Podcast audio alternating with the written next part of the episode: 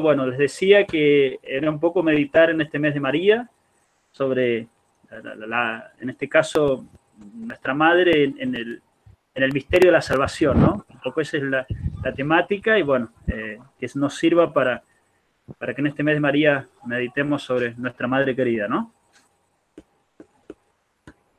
Así que escuchamos, Padre. Eh, ¿No soy bajo? Perfecto, Padre. ¿Se escucha bien? Al menos yo lo escucho perfecto. Yo a usted lo escucho muy bajo. No. Tiempos en que muy fácilmente nos ponemos apocalípticos. Y si ustedes ven este, la cantidad de páginas, este, mm, eh, WhatsApp, etcétera, muchas sobre los últimos tiempos, los mensajes, etcétera. Va, mensajes apocalípticos, de evidentes, de etcétera. Todo más sencillamente, ¿no? Pero eh, yo creo que lo primero importantísimo acá es tomar conciencia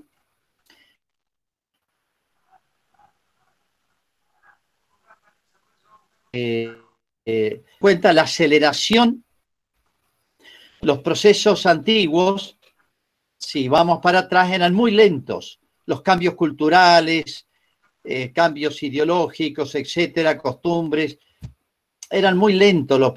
a veces llevaba dos o tres generaciones. Ahora ustedes ven el cambio generacional, vemos dos cambios, tres.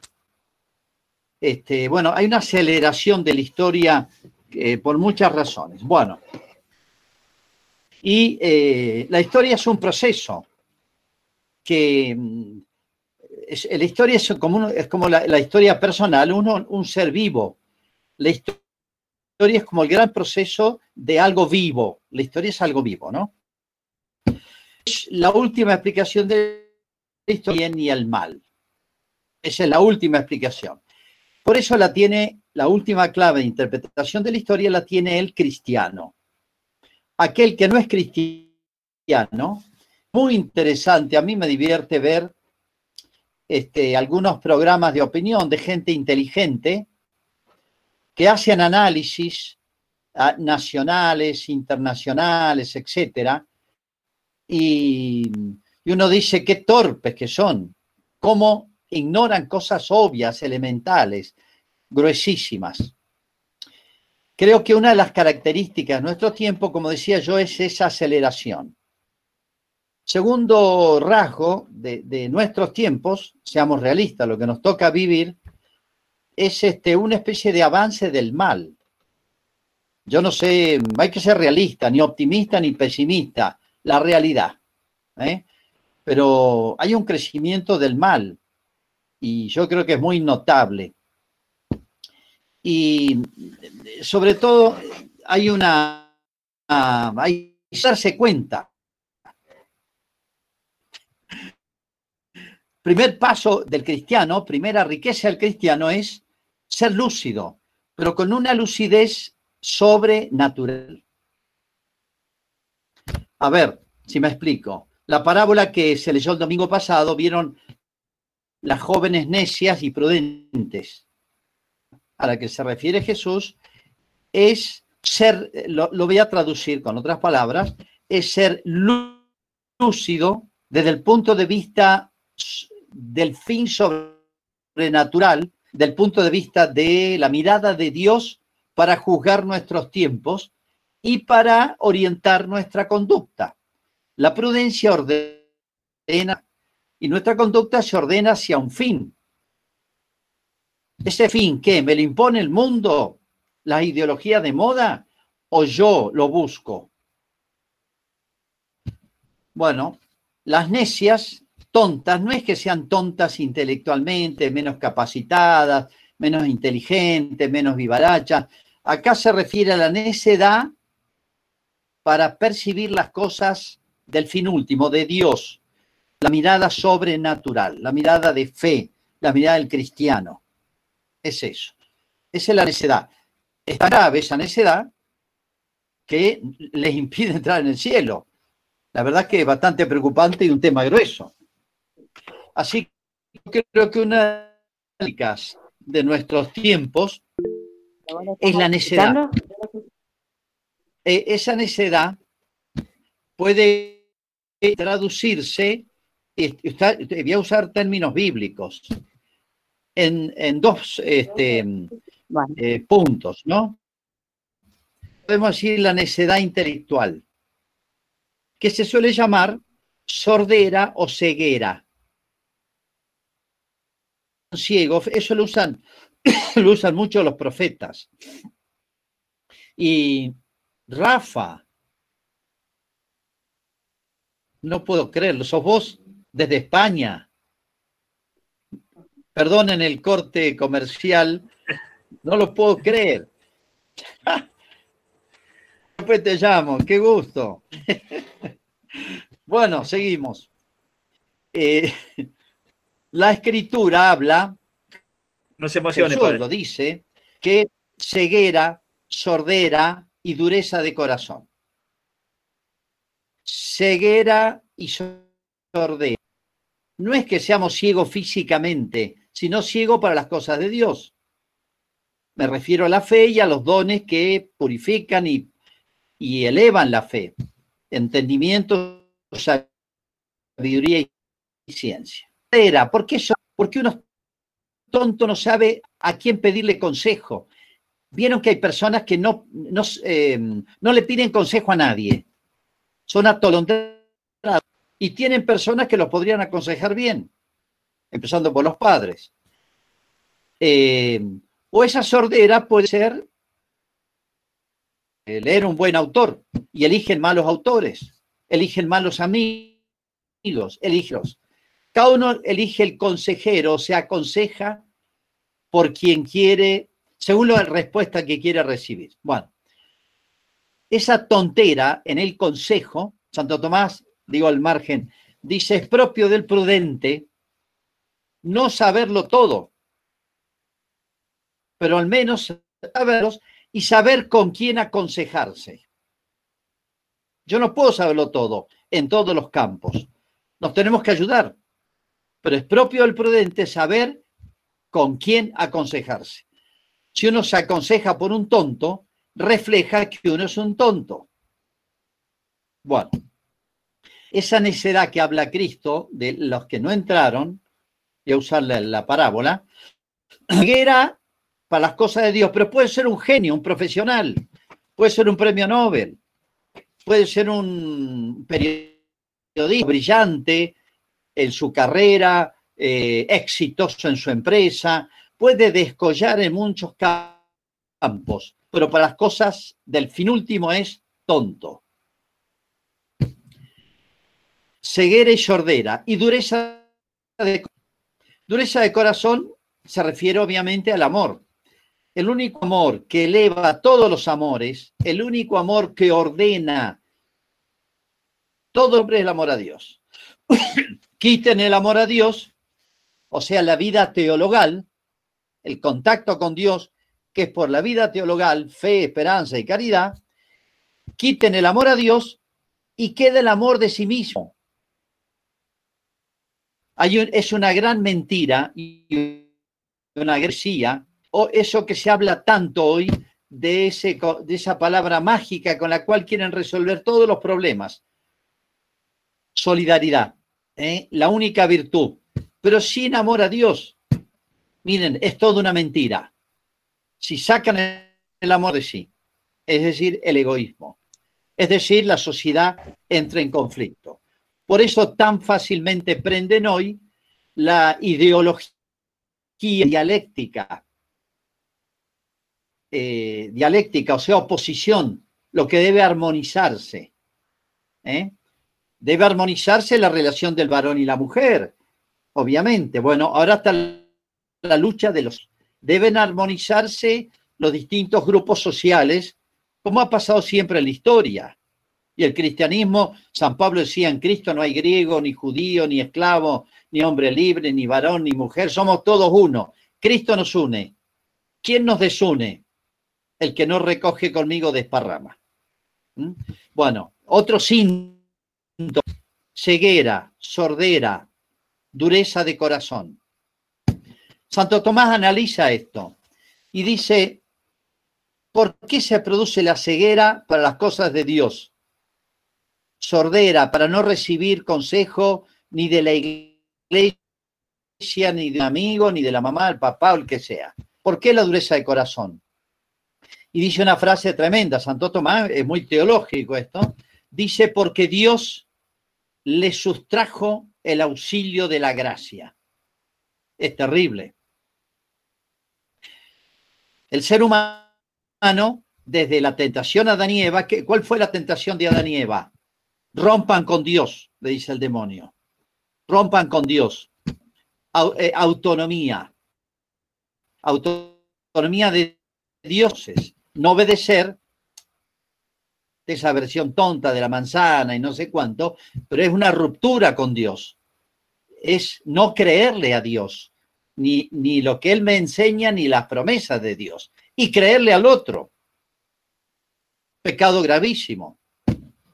Bueno, esa autonomía a definir toda la conducta de los últimos siglos y que se expresa en las ideologías de turno, que van cambiando de nombre, distintas autonomías, ¿no? O distintos grados de profundidad de autonomía, al hombre lo dejan sin el auxilio divino.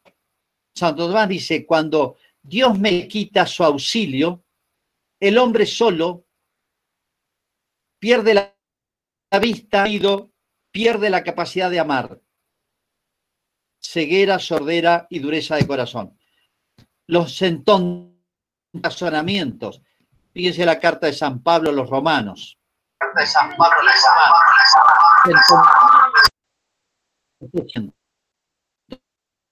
romanos. Y llegaron a tal absurdo, llegaron el uso del varón y la mujer, de manera que es lo que es la homosexualidad. Esto no se dice hoy,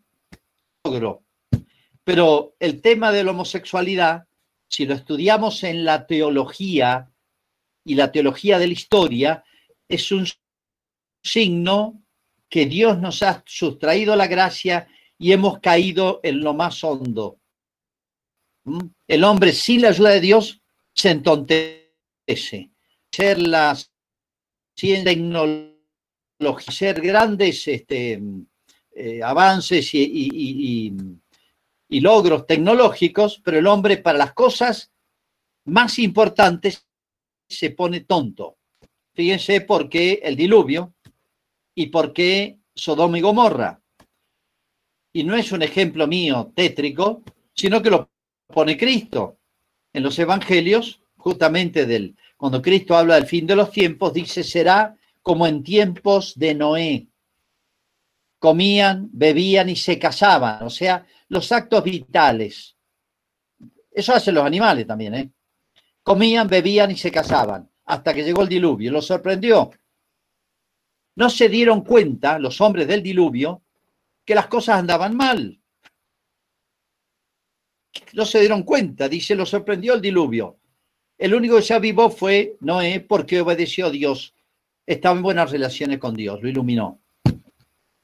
En tiempos de el, el, Sodoma y Gomorra, ¿se acuerdan? Este, Abraham intercede por Sodoma y Gomorra, si hay 50 justos, no. Bueno, el pecado de Sodoma, y viene sodomía, de homosexualidad era. Y mandó fuego al cielo. ¿Cuántas personas justas habían? Cuatro y destruyó dos ciudades. ¿eh?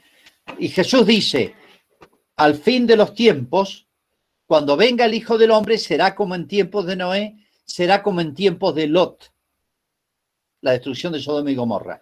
O sea, nos aproximamos a los tiempos que, eh, que vivían los hombres en tiempo del diluvio y de Sodoma y Gomorra. O sea, lo estamos viendo y la comparación no es mía, la pone Jesús. Bueno,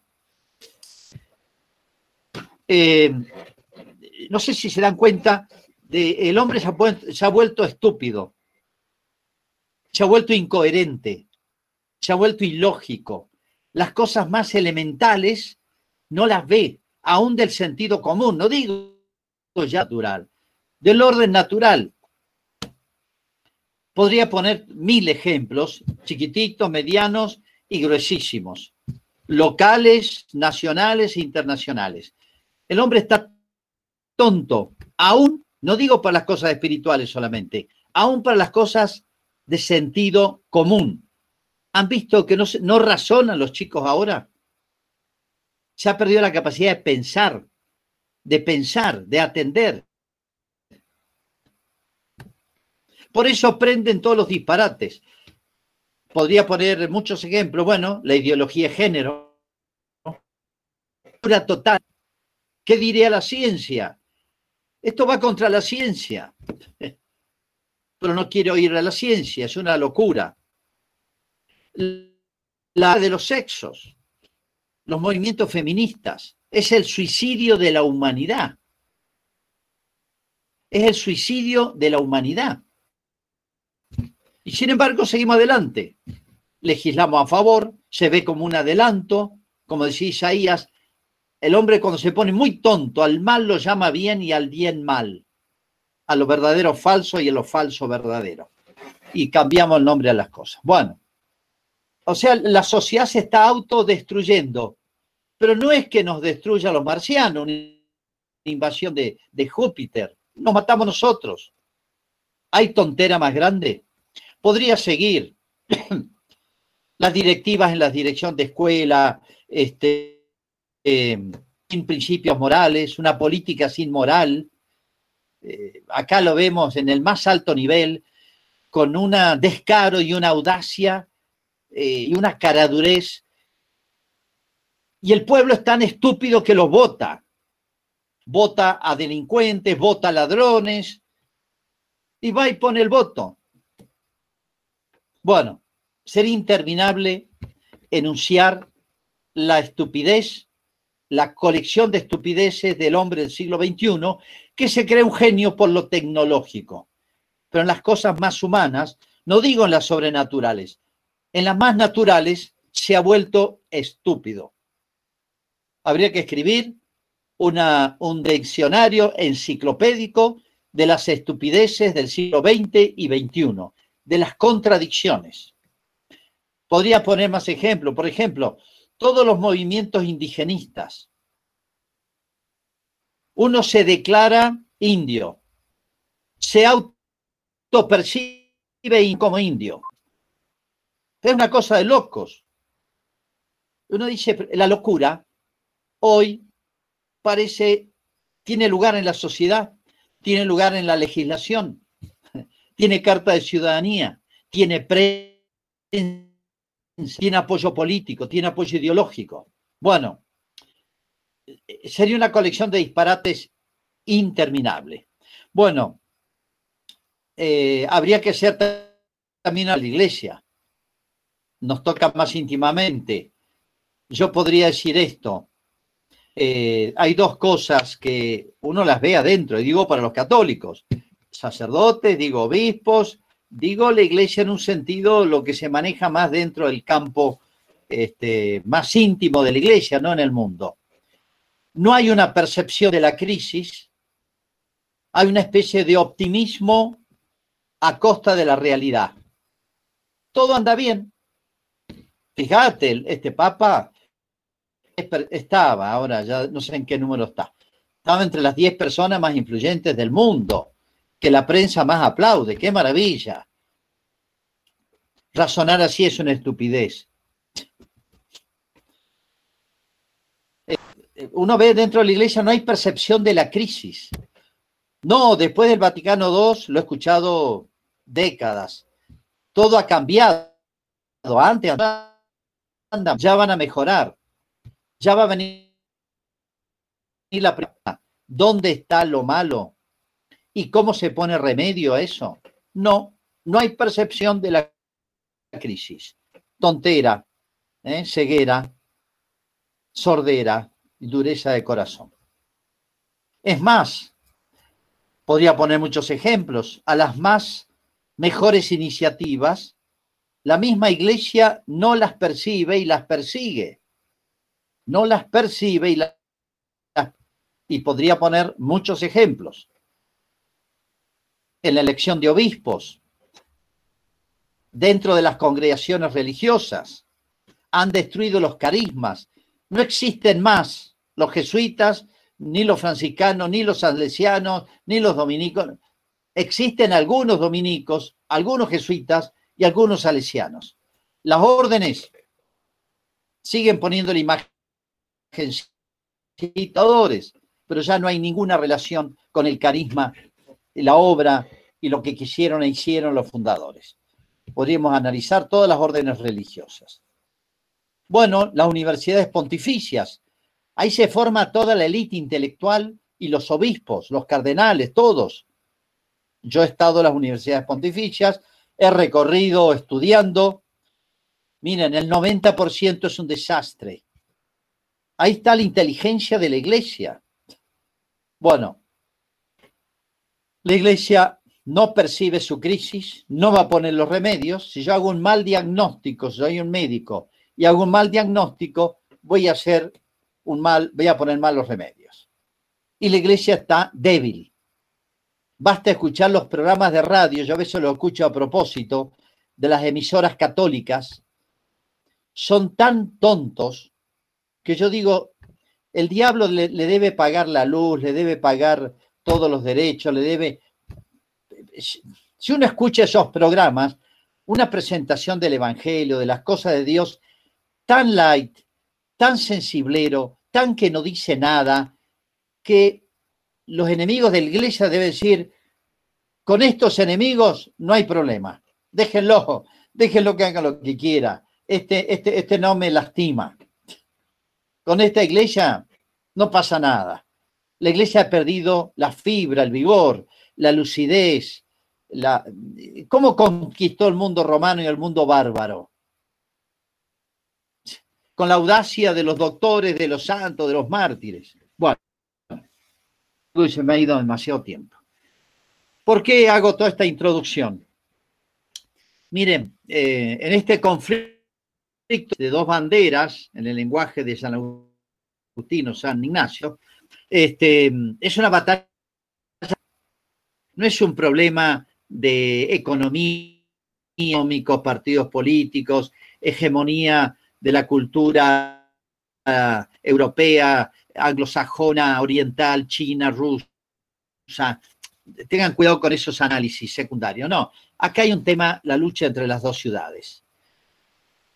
Eh, todo este análisis negativo que yo hago, obviamente, es demonio. Y el demonio tiene un solo enemigo, miedo solamente a una persona, o diría a dos que son uno, a Jesús y a María, al único que le tiene miedo.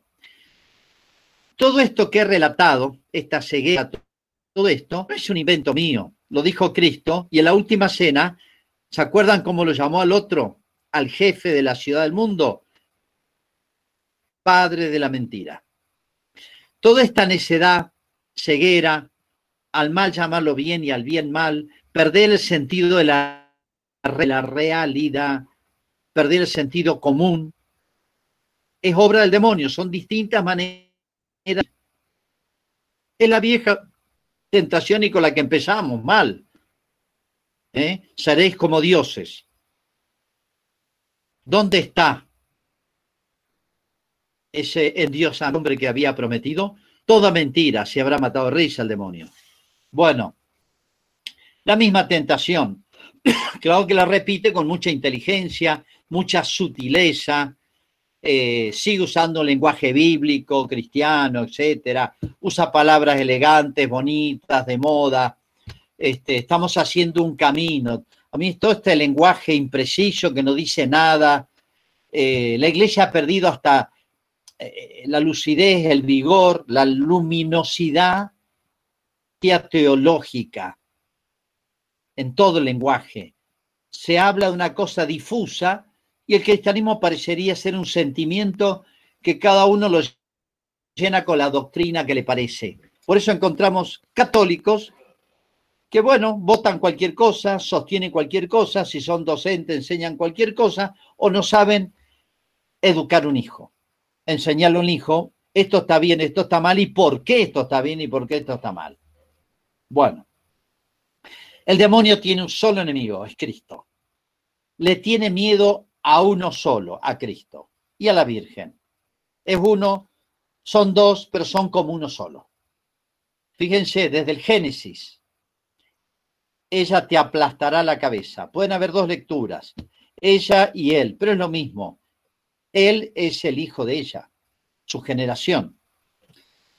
Hasta el Apocalipsis, el capítulo 12, primer libro de la escritura, el Génesis, último libro de la escritura, el Apocalipsis. Este, la mujer vestida de sol, rodeada de coronada de estrellas, etcétera, y el dragón se le plantó enfrente, iba a dar a luz a Jesús, y el dragón se le plantó enfrente. Este es mi enemigo, esta es mi enemiga, y el que va a dar a luz es mi enemigo. Y bueno, no pudo con la mujer ni con el hijo, etcétera. Bueno, fíjense, esa que a veces se nos pasa que la Virgen le está pisando el pie a la serpiente. ¿eh? Le está pisando, perdón, con el pie la cabeza a la serpiente. Te aplastará la cabeza. La cabeza es lo más importante. ¿eh? El, demonio, si le pisamos la cabeza, por así decir, la cabeza es lo principal con la que engaña. Mentiroso y padre de la mentira. Yo soy la verdad. El espíritu de la verdad les voy a mandar en, el sermón de la última cena, donde denuncia al demonio, lo llama, lo llama príncipe del mundo, etc. Y más Jesús del príncipe de este mundo, de donde viene todo lo malo, también habló del Espíritu Santo, que los enseñará toda la verdad. Bueno, yo decía, el demonio le teme solamente a Cristo y a la no em, eh, quedarse masticando, meditando, analizando solamente los males de este mundo, sino eh, nosotros somos como Noé. Hay que ser consciente de esto. ¿Y en qué? ¿Y por qué? Pero tenemos que ser como Noé, que supo hablar con Dios y Dios le dijo, mira, yo te explico cómo te va a Eh, el arca no es la iglesia. Tenemos que ser como Lot, que vivía en un mundo corrupto. ¿Se acuerda del episodio de Los Ángeles? Que venían como visitantes, los quisieron violar, ese episodio, un mundo corrupto. Pero Lot oyó la voz de Dios, Los Ángeles, y se escapó de Sodoma. Y se salvó él, la esposa y los hijos, las hijas. ¿eh? Tenemos que ser como Lot, nos dice Cristo. Bueno, agarrarnos muy fuerte de la Virgen. No hay un alma devota de la Virgen. Bueno, vuelvo a, la idea. Hay que ser muy lúcido de los males de hoy. El cristiano tiene las posibilidades de ser con la lucidez más alta que la fe, se llama la teología. Y no hace falta, tendría que... Eh, a veces somos demasiado para un buen análisis de lo que está pasando y va a pasar. Eh, a veces tener una especie de obsesión e ir a revelaciones privadas. Las hay, eh, ciertas. Bueno, yo soy muy defensor de Fátima. tengo es el gran mensaje de la Virgen para uno. Hola. Hola, padre, ahí está. Bueno, sí, con actividad suya parece que hay un problema ahí. Padre, eh, quedamos en el mensaje de Fátima, estaba hablando usted de la elocuencia de Fátima y demás. Ahí se cortó. Ya termino, ya termino. No, no, no, pero estamos bien, estamos bien. Em, eh, a veces una obsesión puede presentarse no es que no haya que evaluar lo de Faustina Kowalska, que evaluar lo de Fátima, obviamente hay suficientes em, eh, eh, razones de credibilidad que ha dado la Iglesia, pero a veces que, pero no, no nos alcanza, yo diría estos mensajes, porque nos alcanza con usar la cabeza estudiar un poco de teología, tener fe, ir a la escritura, ir a los buenos autores, sobra, nos alcanza y nos sobra para hacer un buen análisis del mundo que estamos viviendo, qué está bien y qué está mal, y el por qué. Caminos extraordinarios de estas revelaciones, este, no es que sea incorrecto acudir a ellas, pero a veces referentes exclusivos. Y bueno, hay algunas que no son tan ciertas y nos pueden llevar a, cualquier lado. Yo he escuchado conferencias en estos días que hablan de que en septiembre el anticristo se iba a presentar en sociedad y ponían la fecha y pretendían apoyarse en la Sagrada Escritura en un salmo. Y cuando escuché el argumento, pobre tipo, un laico, no sabe mucha teología, pero bueno, eh, era una... Bueno que se leen mucho ¿eh? estos, estos canales de YouTube y tenía 100.000 visitas. Y este hombre, este laico de buena voluntad, estaba diciendo un montón de disparates, hablando del anticristo. Eh, la fecha, dónde van a ser, qué sé yo, ya tenía más datos hasta, hasta el número de documentos. Creo que está esa tentación, que es también del demonio.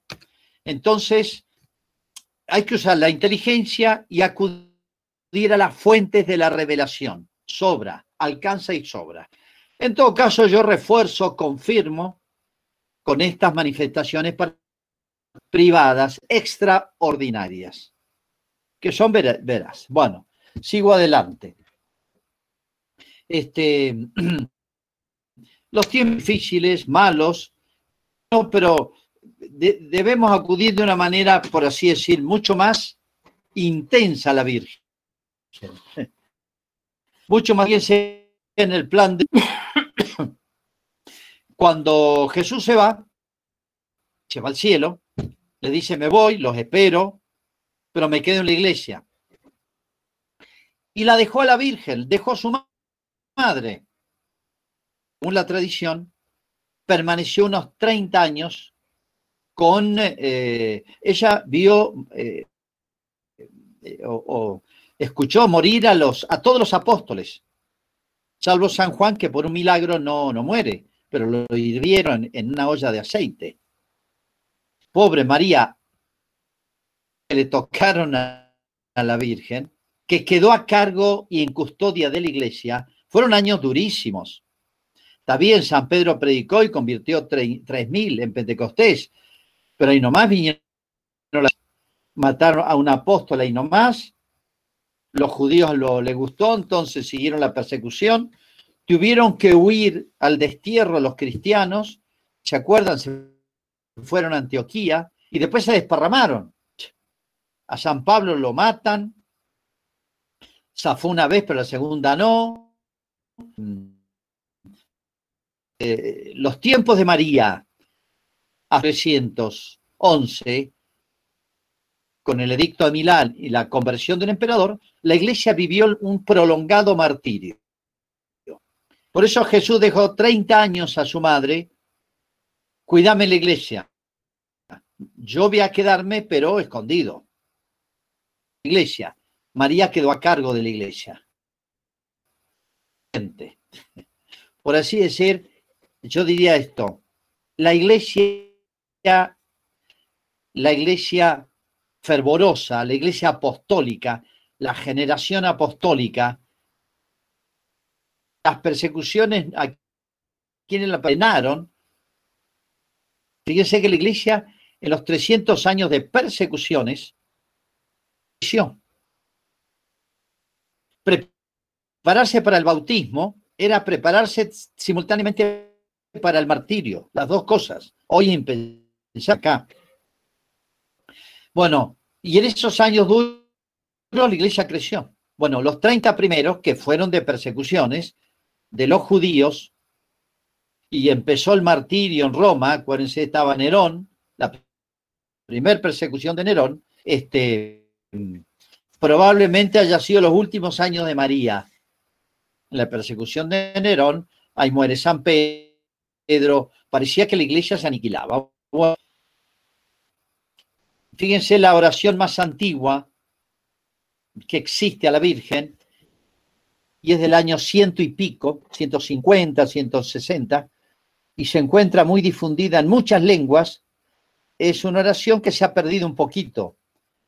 Es, se llama en latín subtum presidium, que dice así, tu amparo nos acogemos, Santa Madre de Dios. Amparo nos acogemos, Santa Madre de Dios.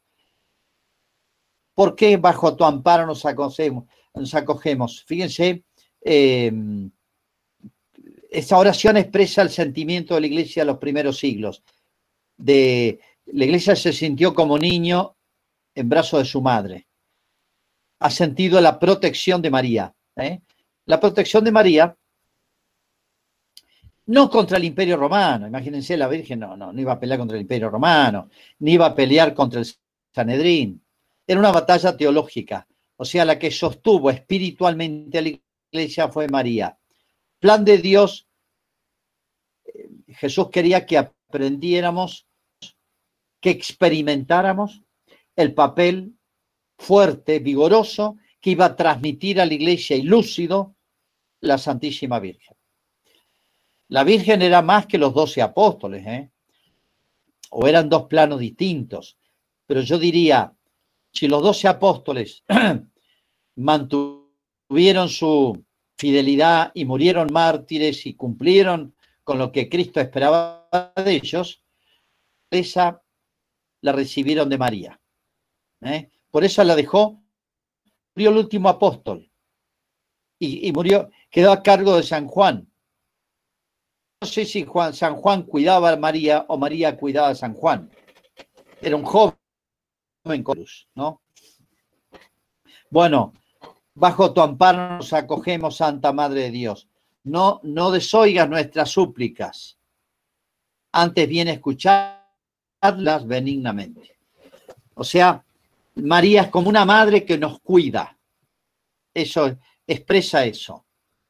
Bueno, y doy un salto y en la aparición de Fátima Lucía cuando le anuncian que los dos primos van a morir pronto, eh, me voy a quedar sola, dice. Y la Virgen le contesta, y eso te preocupa mucho, no te, no te aflijas, dice. ¿Qué es lo que le dije? Dice, mi inmaculado corazón, retengan esa manera de presentarse de la Virgen, mi inmaculado corazón será tu refugio y camino.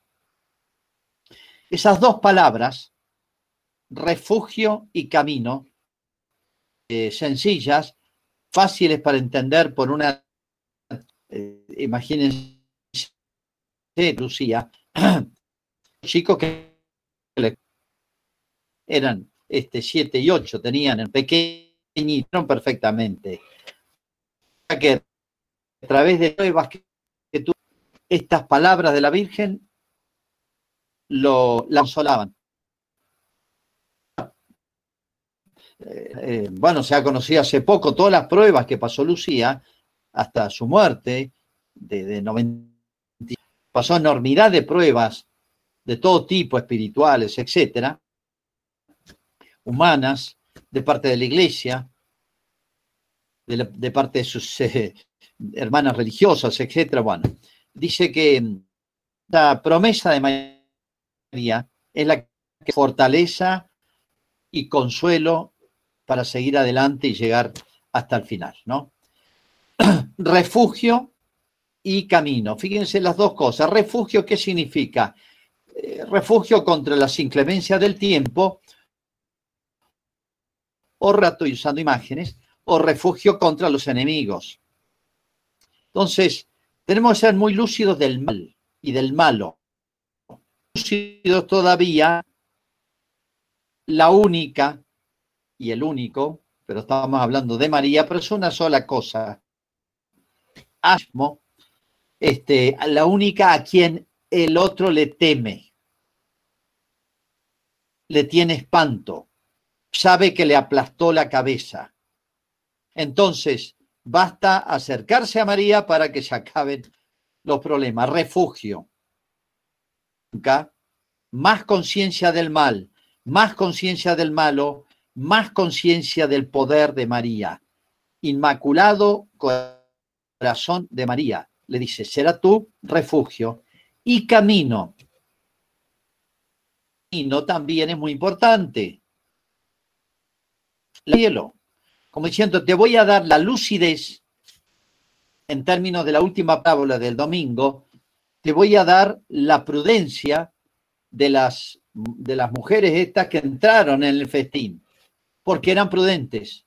O sea, yo te voy a mostrar, te voy a dar la lucidez sobrenatural, el espíritu sobrenatural. No es malo. Voy a cuidar, te voy a dar la fortaleza y te voy a dar la lucidez, el camino del cielo. ¿Y cómo manejarse en este mundo? Con soltura.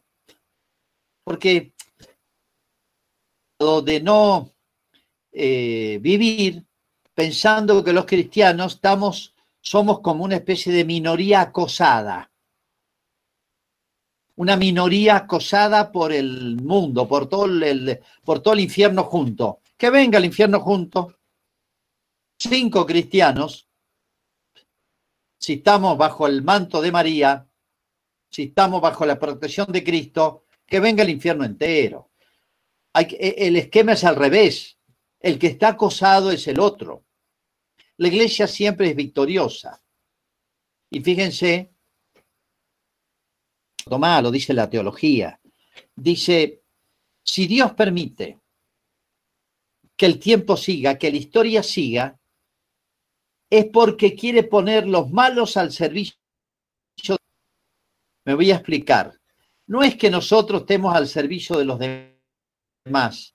Al final, Dios permite el mal, porque del mal saca cosas buenas en beneficio de los elegidos.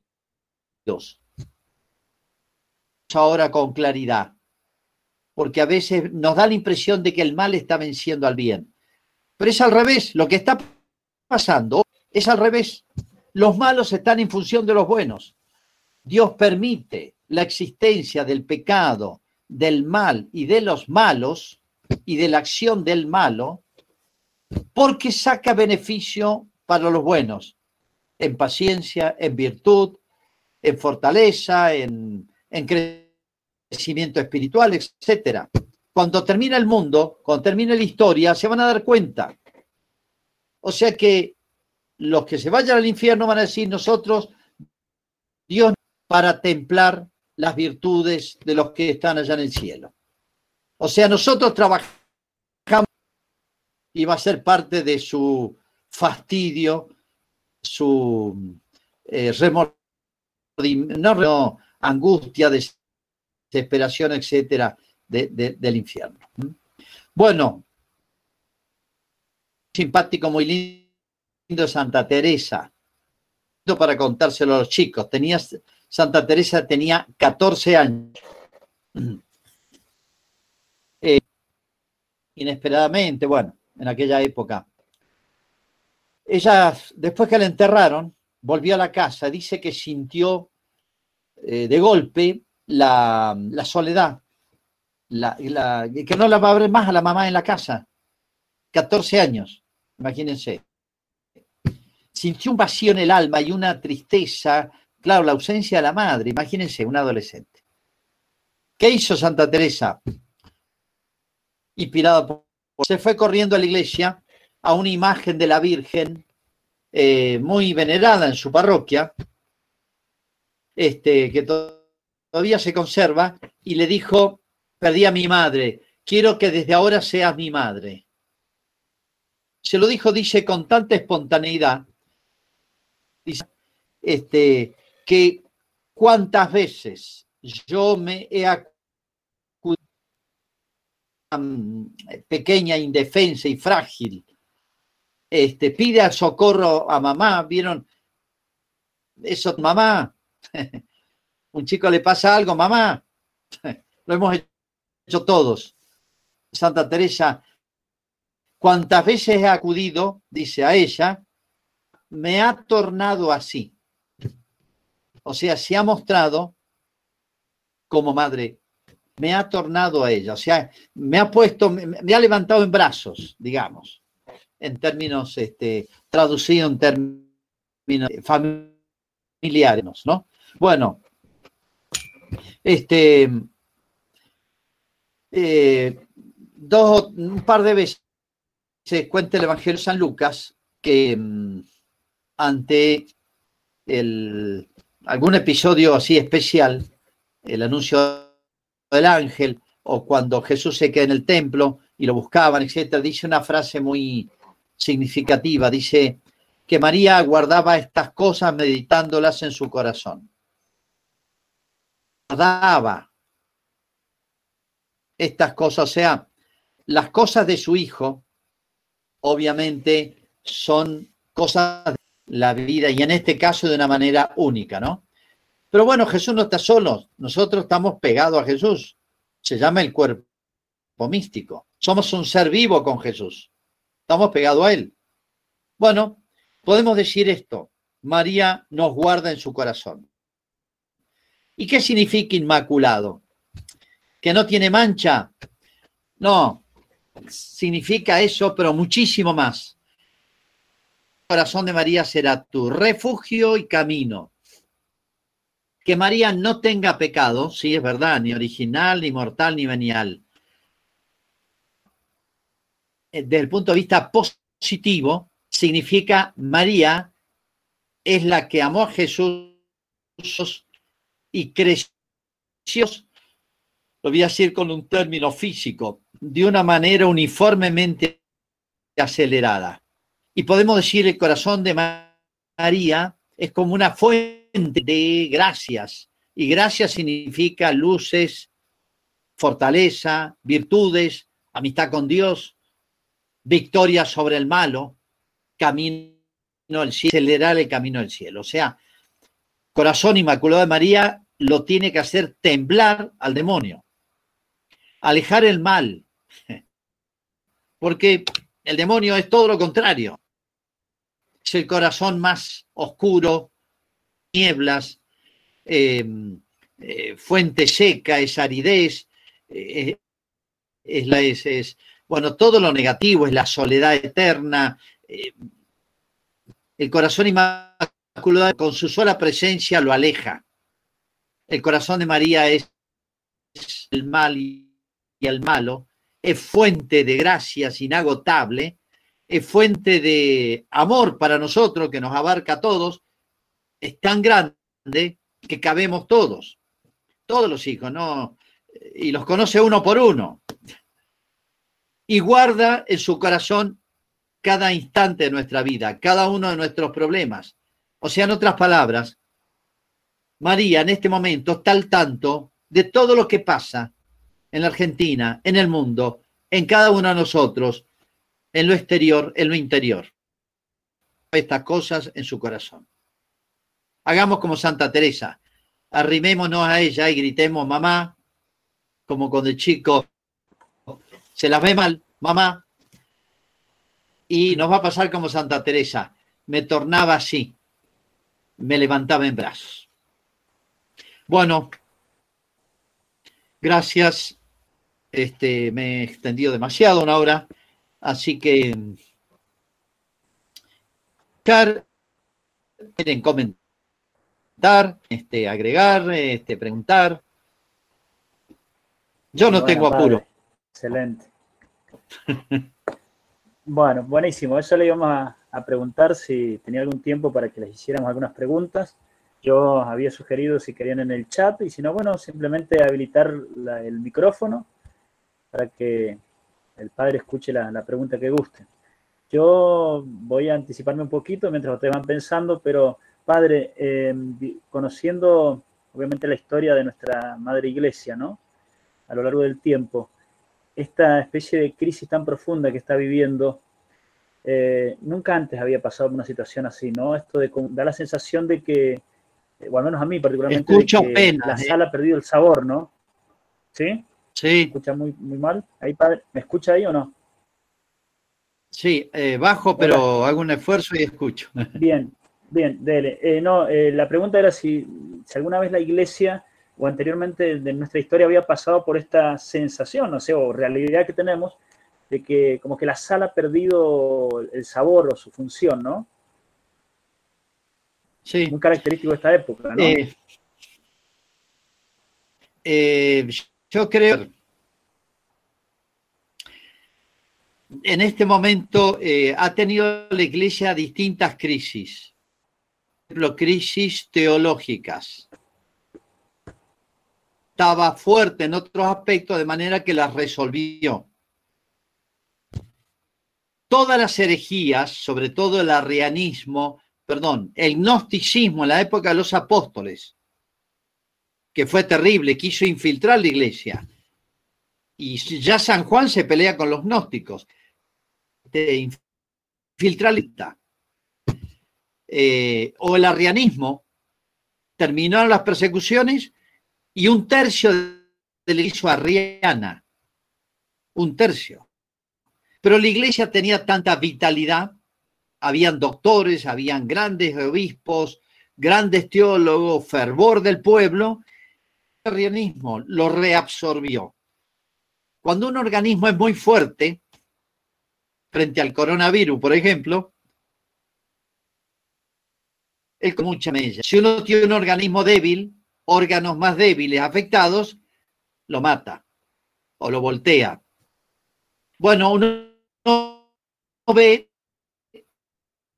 o sea, eh, corregir, sanar, sanear todas las herejías. Y vienen algunas bravas. Desde el protestantismo ya no tuvo fuerzas hay, un, hay, una, hay un progreso. ¿eh? Y, y, hay un avance del mal. Bueno, y ese avance del mal ahora es como si se hubiera penetrado dentro de la iglesia y nos ha infiltrado, nos ha contaminado la sangre. Esto es nuevo. Esto no es, no es mío. Esto lo dice el Papa San Pío X, este, la famosa herejía inmanente, en el 1900 lo dijo. Lo que pasa es que, bueno, hemos tenido algunos momentos buenos, pero en este momento estamos la iglesia muy débil en sus grandes, por así decir, eh, fuentes de donde eh, mama su lucidez y su reacción, su capacidad de reacción, de salar. La sal se vuelve insípida, ¿no? Eh, miren, si uno lee Santa Catalina de Siena, San Bernardo, San Juan, Santa Teresa. O sea, los grandes doctores, por eso son doctores, eh, coinciden en algo. Eh, la en la cabeza para que pueda reformarse en los miembros. Pero cuando la cabeza, y cuando la cabeza está un poquito ciega o tuerta, el cuerpo lo sufre, no tiene tantas defensas. Bueno, sí decir, se ha universalizado este mal y, sobre todo eh, es lo que se llama la herejía inmanente. Ha penetrado en la sangre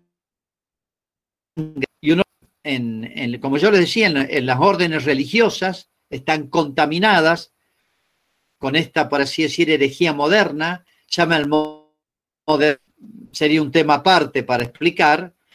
Em, las órdenes religiosas están aniquiladas, las universidades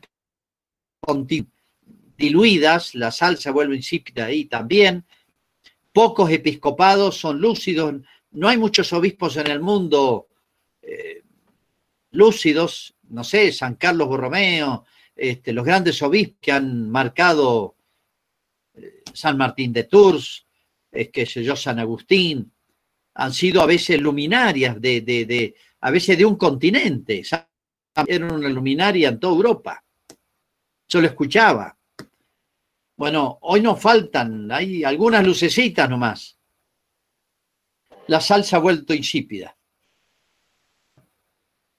O sea, es cierto inédito debilitado por dentro. Quien guste por ahí, entonces, eh, que abrite el micrófono. Eh, lo importante es que sea pregunta, ¿no? Lo que vamos a hacer. Por No, no, no, a veces... una, una, consulta, eh, un poco hablando también de, de todos aquellos videos ¿no? que son más bien apocalípticos y todo. Ah, hay dos particularmente que, que, tienen un poquito tal vez más de, prensa, si se quiere, que es Meyugore y Garabandal. ¿Qué sabe usted de, esos dos, de esas dos apariciones, si es que, son así? Eh, bueno, mira, a ver. Eh, yo Garabandal, no, no me hagas mucho caso lo que voy a decir eh, Garabandal yo nunca lo tomé demasiado en serio, eh, porque eh, el episcopado no lo tomó en serio, el episcopado español. Es más, pasé en auto a sin pueblo y no entré. No sé si hubiera sumado algo. El otro con los curas, un video de Garabandal, y está tomando auge. Y personas serias defienden. Yo no lo había tomado demasiado en serio, pero me parece que seria. Ahora ahí, el, el, a ver, el que tiene que aclarar las cosas no son los autores lejanos, devotos, etcétera. La iglesia es jerárquica, es el obispo del lugar y la conferencia episcopal, como hicieron en Fátodes, este, pero bueno, no se lo toma en serio el episcopado español ni el obispo, porque hablaba muy duro de los sacerdotes. Salet estuvo 120 años eh, frisado hasta Juan Pablo II, porque la Virgen había dicho que el clero era la cloaca de la iglesia. Entonces no les gustó, hicieron desaparecer todo el mensaje de la Salet. Y Juan Pablo II lo reivindicó. Bueno, pasan esas cosas. Yo, a mí no me, no me extraña. Hay que ser lúcido, no es perder el respeto. Bueno. Garabandal que ah, eh, se hagan buenos, están vivos los videntes todavía, creo, los principales. Em, y bueno, y, recuperar el mensaje de Garabandal. Yo no puedo afirmar, porque me faltan datos, y me faltan los informes serios oficiales. Meyugorsk es una paradoja. Eh, sobre eso he leído algo. Hay, eh, la Santa Sede mandó hacer informes. Hay informes muy positivos y hay informes muy negativos dentro de la iglesia. Por eso la iglesia va postergando el tema de Meyugorsk. Bueno, esperemos un poquito más. En general, ha crecido, ha prosperado tanto Medjugorje, hay tantas conversiones, hay un buen espíritu que da la impresión de que es, sí, es auténtica aparición. Por eso, perdón que vuelva a Fátima, pero es una gracia que Fátima se haya aclarado. Hace años ya el tema de Fátima era indiscutible. ¿eh? Lamentablemente, este, esto se ha demorado un poquito más. Y la iglesia no se ha despedido con Medjugorje, ¿eh? todavía, oficialmente. Han intentado estudios serios y, repito, han dado conclusiones contradictorias. Entonces ha postergado el juicio. Padre, siguiendo un poco en línea de esto de las apariciones de María Santísima, Santiago pregunta acá en el chat, dice, nuestra Señora del Rosario San Nicolás, ¿es coherente con Fátima? Sí. Sí, sí. Em, el Rosario, eh, por lo que yo sé, la Virgen de Rosario de San Nicolás, em, eh, todo el proceso fue muy, vieron cosas raras. Em, nunca buscó protagonismo. Eh, el mensaje viene a la Argentina, la Virgen de San Nicolás. Eh, tengo mis objeciones, esto puede darse, eh, que no ha sido bien manejado el santuario. En una época estuvo muy bien manejado porque hubo un rector muy bueno Puede pasar en los santuarios. Les cuento una anécdota, si no se escandalizan. Yo estaba en Fátima Yo he ido varias veces. Hablaba mucho con un sacerdote húngaro que era el postulador de la causa de Francisco y de Jacinta.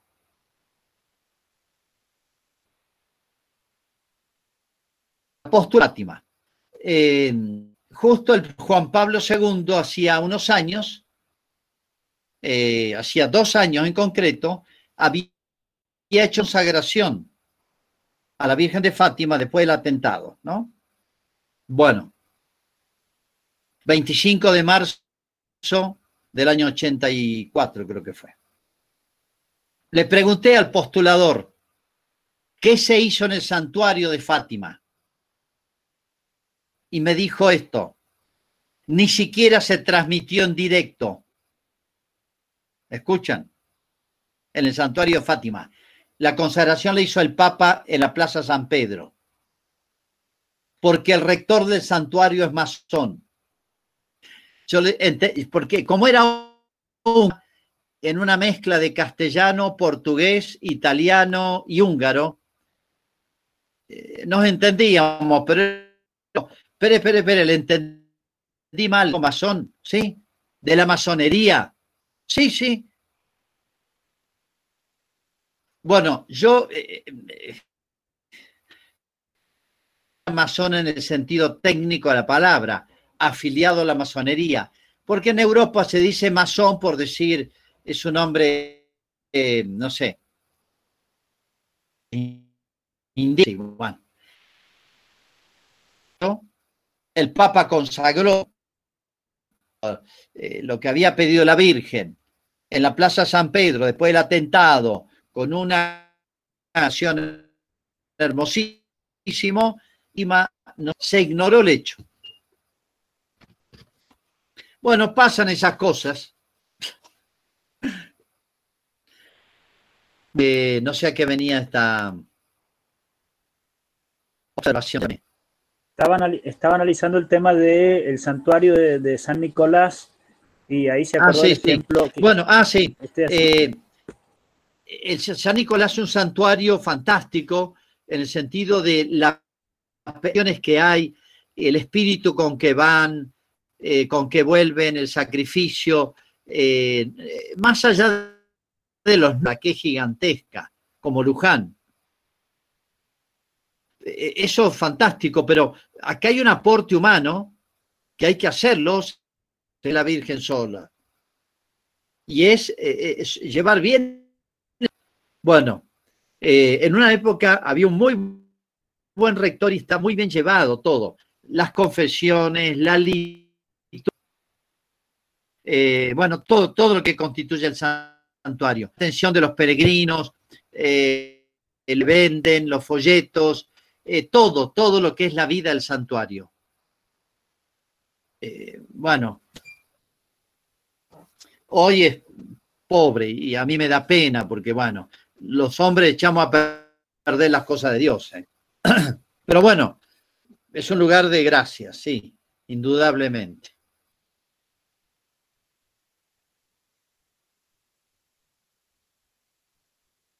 Bueno, aprovecho, otra pregunta más. Sí, a ver. Padre, eh, soy Franco. Este, bueno, frente a la situación que se vive, yo tengo entendido de que la Santa Madre Iglesia se apoya eh, en un trípode, ¿no? Que es la tradición de la Iglesia el magisterio de la Iglesia y las Sagradas Escrituras para la evangelización del mundo. Pero como que se ve que actualmente el magisterio de la Iglesia está, por así decirlo, tan valiente en, en, en, cuanto, digamos, eh, o sea, en la Iglesia. Entonces, al, al cristiano, ¿qué le quedaría o cómo procedería frente a esta situación? No sé si me entiende. Sí. ¿Qué tenemos que hacer nosotros? ¿Qué tiene que hacer cada uno ante esta situación real? Mira, eh, si la pregunta me la hiciera eh, el Papa, le diría una cosa, pero no me la va a hacer a mí la pregunta. Si la pregunta me la hiciera un cardenal, le diría otra cosa. Si la pregunta me la hiciera el obispo, si me la hiciera un sacerdote, otra cosa. Bueno, pero hay algo en común. Sé un buen cristiano.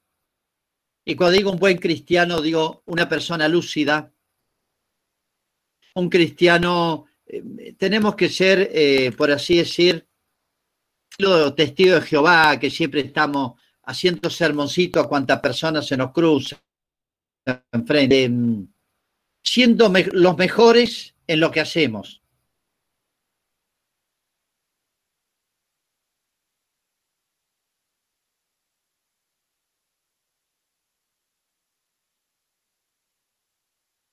Eh, buena relación con los parientes que, que, trago, con los que no trago, con los que piensan igual.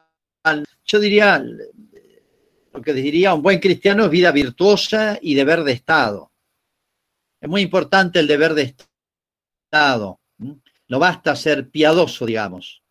Hay que ser, yo siempre les digo, lo mejor es en todo, ¿no? En lo que uno haga, que sea el mejor. Además, porque nos ponen la lupa, les aviso. ¿eh?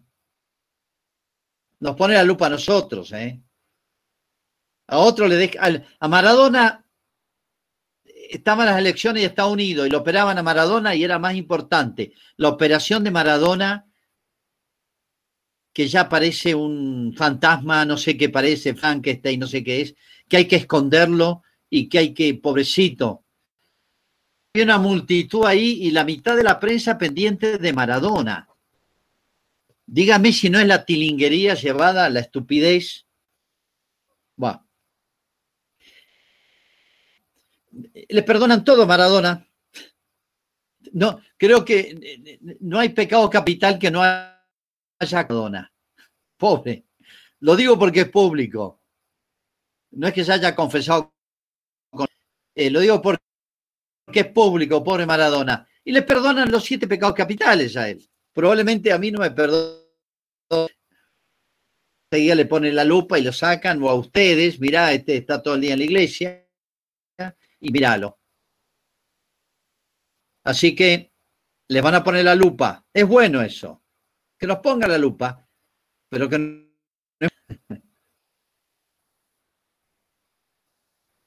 Padre, siguiendo con el tema de, las apariciones de la Virgen, preguntan por acá qué opinión le merece la devoción a la Virgen de los tres cerritos de Salta.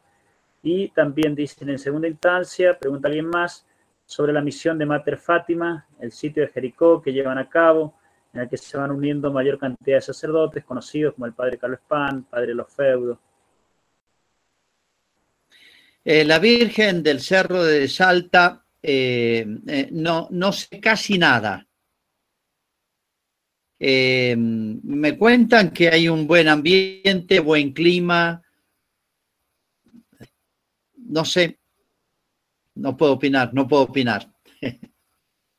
eh, lo de Mater Fátima me parece muy bueno, el grupo de sacerdotes ese este, que está promoviendo mucho lo de el rosario, la consagración a la Virgen, el Inmaculado Corazón, etcétera.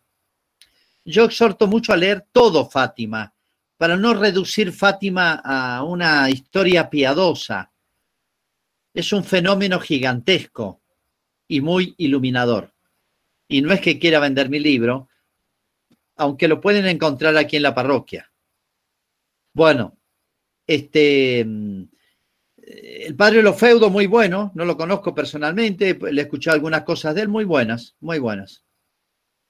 Ahí aparece un amigo de España, que se llama Rafael Ortín, y tal vez podría decirnos algo sobre eh, Garabandal.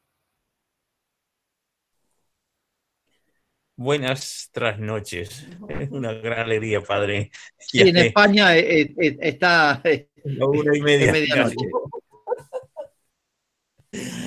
Bueno, pues aquí de Garabandal no se decía nada, pero cuando vi la película, que a lo mejor el mismo que lo dicen, y la niña lee la carta esa hablando de la clero, del clero y de los obispos, me lo empecé a creer. porque efectivamente en los años 60 era impensable, al final de la película, el obispo es el argumento que le da a la niña como que son falsas las apariciones, eh, pero mm, claro, visto actualmente ese mensaje ha sido cierto, ha sido una profecía. Eh, por otra parte, lo de Medjugorje, estuve, estuvimos eh, hace un par de años allí y yo pues fui con cierto escepticismo. Desde luego que sí, porque... Pero cuando uno llega allí y ve que una simple parroquia hay un movimiento de gente rezando, una hora de adoración, 5.000, 6.000, 7.000 personas, una explanada inmensa llena de gente rezando el rosario con la lluvia que nos pilló, la iglesia llena por todas partes. Silencio, un verdadero santuario, una simple parroquia, o sea que ahí la Virgen está, que haya revelaciones, que haya apariciones, en fin, mm, no lo puedo certificar, pero si las hay, mensajes privados o... Sí, sí, montones de confesiones en muchos idiomas, colas para confesarse. Es impresionante. Yo no he visto ninguna parroquia así, ¿eh? No, no sé. Supongo que en San Rafael no, no tendrán tantas confesiones, pero en Medjugorje era impresionante la gente que iba y se confesaba. Así que mm, ahí la Virgen sigue actuando, es verdad. Y muchas gracias por su conferencia, padre. Es una alegría siempre escucharle y, y, verle. Les presento a, le decíamos al gallego, no es gallego, este, un gran amigo español, médico, que estuvo muchos años en Mendoza, eh, gran dirigente de Acción Católica, dejó huella, se casó con una española muy buena, capaz que esté ahí, no la he visto, y bueno, este, nos hemos visto un par de veces en España y una alegría. Un par de veces este, Gran militante este, católico. Seguimos, ¿eh? Un verdadero israelita, un verdadero español. Seguimos, en matrimonio y familia, seguimos. seguimos. El espíritu de Paraná continúa. Así, bueno. Bueno, padre. A dormir. Buenas noches. le doy la. Eh, un abrazo para todos. Le parece que vamos haciendo la, Muchas gracias. La última, padre, para ya ir cerrando, ¿les parece? Bueno, ya ha tenido. Eh, su, propaganda está, ya ha generado efecto. Preguntan acá dónde pueden conseguir su libro. Depende de dónde pregunten. María Estefanel, no sé dónde será, que lo ponga ahí en el chat y, le damos el, dato. Bueno, habían preguntado también alguna reflexión sobre el tercer secreto de Fátima. ¿Sí? Y puede eh, ahondar un poquito. Bueno, eh, está bien, ya sabemos que está en su libro, pero bueno. La tercera parte del secreto, en realidad, porque es, tiene unidad. Las tres partes fueron eh, eh, comunicadas en distintos momentos. Eh, se podrían decir bastantes cosas. Bueno, Lucía pidió que se revelara el año 60. Lo leyó Juan 23 y quiso revelarlo, porque había convocado el concilio.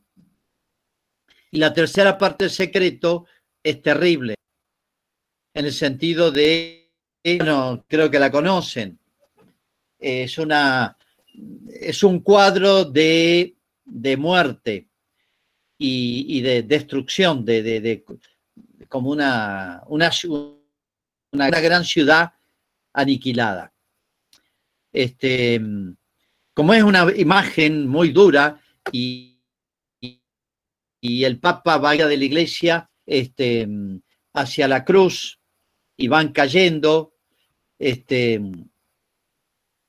obispos, laicos, de todo. Bueno, y justo el Papa había convocado el concilio, no quiso que eso influyera en el concilio, porque además, eh, cuando se convoca al Vaticano II, se le dio un tono muy ecuménico. Era como el fondo. Esto fue un grupo de presión eh, que hizo mucho daño, porque evitó que el concilio hablara más claro, porque el concilio quería hacerse comprensible y legible y aceptable para los protestantes, los ortodoxos e incluso los comunistas. Y la iglesia hizo un pacto con el Partido Comunista Soviético porque la iglesia quería que vinieran como observadores los obispos ortodoxos rusos. Era una presencia muy significativa. Los obispos ortodoxos de la religión ortodoxa rusa. Claro, el Partido Comunista en esa época la Unión Soviética, en la década del 60. Y pusieron como condición que nunca hablaran mal del comunismo. Si ustedes leen el concilio, jamás habla mal del comunismo. Y estaba ocurriendo en la Unión Soviética la persecución más atroz de la historia de la humanidad. Pero había un pacto de no condenación, que muchos obispos se enojaron. Entonces, el tercera parte del secreto es el, dicho con palabra de Ratzinger, ¿eh? cuando lo reveló Juan Pablo. Es una muestra del poder aniquilador de las ideologías marxistas, en concreto, las ideologías modernas, sobre todo marxistas. ¿Y por qué el año 60? Porque en el año 60, dijo Lucía, ¿por qué el 60? Porque en el 60 se va a ser más visible, más palpable, más comprensible esta parte del secreto. Porque el marxismo ya había empezado en el año 17. Ya había generado la revolución, bueno, en Portugal. En Portugal, eh, parte de los conflictos de Portugal eran por, el influjo de la Unión Soviética en Portugal. Y bueno, este, eh, ahí, ahí le gana la mano la Virgen, se puede decir. Bueno, Después, las ideologías, acuérdense que influyen en la Revolución Mexicana. Después la guerra civil, gritaban viva Rusia ahí. Y Lenin quería tomar Portugal, el plan de Lenin era Portugal y España. Imagínense a Rusia allá y Portugal y España era una tenaza para, para Europa. En otras palabras, el marxismo parecía imparable.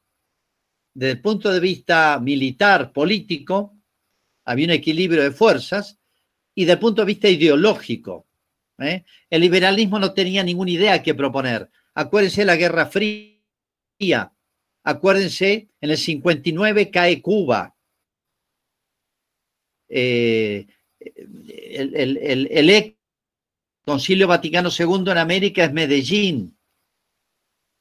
En Medellín no habla del, problema cubano. Estaban aniquilando en Cuba, ahí enfrente, en, Colombia. Se reúne Medellín. Nunca se habla contra la ideología económica, pero jamás se habla, no digo de Cuba, ni del sistema ideológico marxista.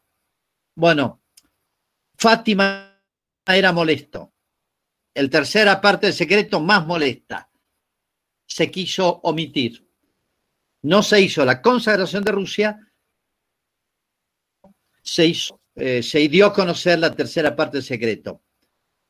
Cuando ocurre el atentado, el, día de Fátima, que había, había estado en el concilio, que había experimentado los males de la Unión de la ideología marxista, da a conocer la tercera parte del secreto de eh, el mundo.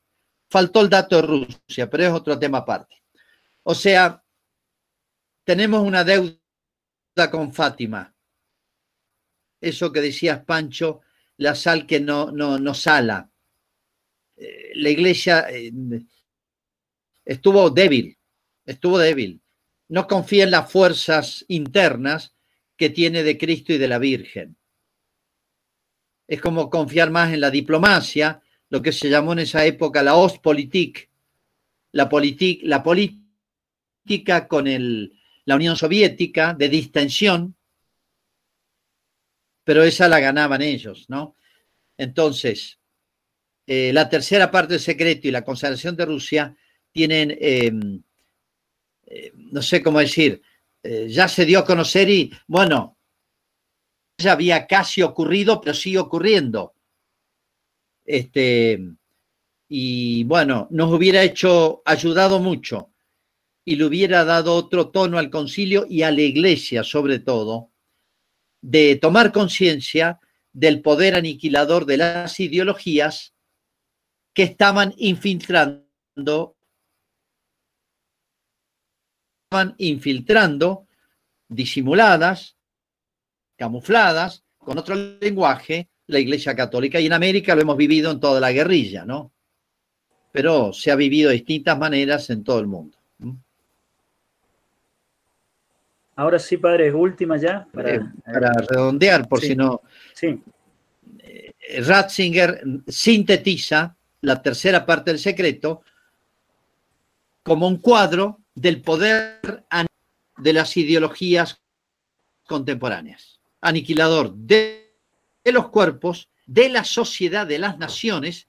Muchas naciones serán aniquiladas, había anunciado la Virgen. De las y de las almas. ¿eh? Padre, última pregunta que había quedado ahí, atrás en el chat. Eh, si hay algún milagro que permita eh, que Lucía de Fátima sea en algún momento canonizada. No escuché. Si hay algún milagro, pregunta Santiago, si hay algún milagro que permita que Lucía de Fátima sea en algún momento santa canonizada, llevada a los altares. Está bien. Eh, mire, yo creo que la, tienen que canonizar, beatificar y canonizar. Ahora, Lucía es molesta, ¿eh? es un personaje molesto. Eh, no es como este chiquito que beatificaron el otro día, este, Acutis, que más inocente, las frases de él son muy inocentes. De eh, hermosa para un pibe, para nuestros jóvenes. Ahora, eh, Lucía tiene frases muy duras, ¿eh? Y van a presentar una Lucía. Eh, a ver, yo quise contactarme con el postulador de Lucía y me fracasaron todos los intentos. Tiene mm, unas memorias eh, que no se han publicado y que están inéditas porque son muy críticas y muy, este, no sé cómo decir, eh, muy, ella muy honesta, duras de la iglesia de su tiempo y de, eh, este, de la jerarquía incluso.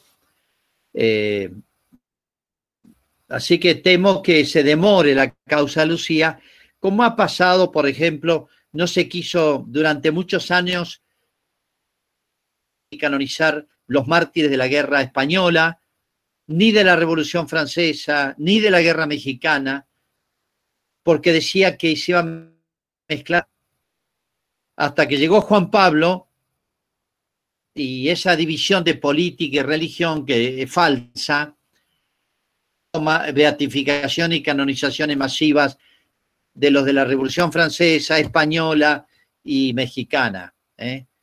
Es ese que tenemos los católicos, yo diría, esa debilidad frente al malo, que no tenemos que tener, frente al mundo, que no tenemos que tener. ¿eh?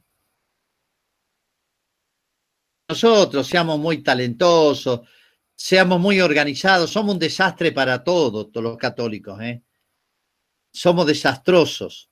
Yo admiro este, la perseverancia eh, de todos los grupos y la coordinación de todos los grupos ideológicos que trabajaron con la pandemia, estaba todo el mundo distraído con el virus y estos trabajaban en cultura, en educación, eh, seguían adelante. Y nosotros paveando, nuestra familia jugando la PlayStation y, y yo le admiro eso. Los apóstoles dormían y el único que estaba despierto era Judas y todo el Sanedrín. Y los apóstoles durmiendo. Este, así que bueno, eh, eh, me, me, me, me, olvido la pregunta Muchas para gracias, dónde apuntaba. padre. Muchas gracias. Muy... No es un reproche a ustedes, eh. esto, es una exhortación a que nuestra fuerza no es lo humano, no es nuestra capacidad de organización, de coordinación, de, no es que no haya que hacerlo. ¿eh? Dios cuando hace milagros pide los peces, pidió que llenaran los, cántaros de agua y hace el milagro. Pero digo, la iglesia tiene una. La iglesia quiere en una generación da vuelta el país. Si quiere, en una generación da vuelta. No es que no tenga fuerzas, puede. Fallamos los hombres. Pero bueno, ánimo, porque ese es el optimismo cristiano. Tenemos una riqueza que nadie tiene.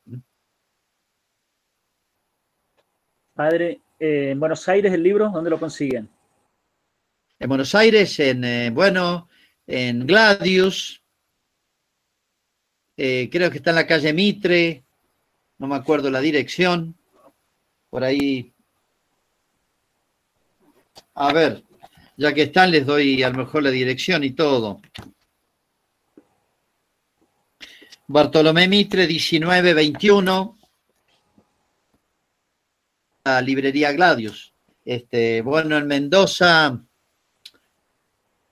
mándenme un WhatsApp, yo los contacto con el que los vende. Este, bueno, en San Rafael, ¿dónde los tiene? Sé que las parroquiales. Bueno, y acá en Malargüe, en una humilde librería de la parroquia. Si no, manden padre. un WhatsApp y yo los contacto con, De más está decirle el agradecimiento y obviamente ahí lo ponía recién en el chat, si usted tiene tiempo en semanas próximas, eh, le ha parecido bueno esto, en, la- en- por momento hubo más de 70 personas conectadas, escuchándolo, y bueno, sería muy lindo repetirlo, quizá con otra temática, bueno, todo depende de, de sus tiempos que sabemos que, que siempre son complicados. Así que le agradecemos mucho, Bueno. le pedimos su bendición. Bueno, gracias a ustedes. Este, bueno, no, no pedo público. bueno, y bueno, que estos, eh, todos estos males que nos tienen medio paralizados, medio frenados en tantas cosas, no, no frenen nuestra, nos haga crecer espiritualmente y Dios permite el mal porque saca cosas buenas piensen todos, cada uno de su lugar, qué cosas buenas podemos sacar de todo esto que está pasando. Bueno, gracias y que Dios los bendiga a todos. En nombre del Padre, del Hijo y del Espíritu Santo. Hasta Bueno. pronto. Hasta la próxima. Saludos Bueno, a todos y cada uno en particular.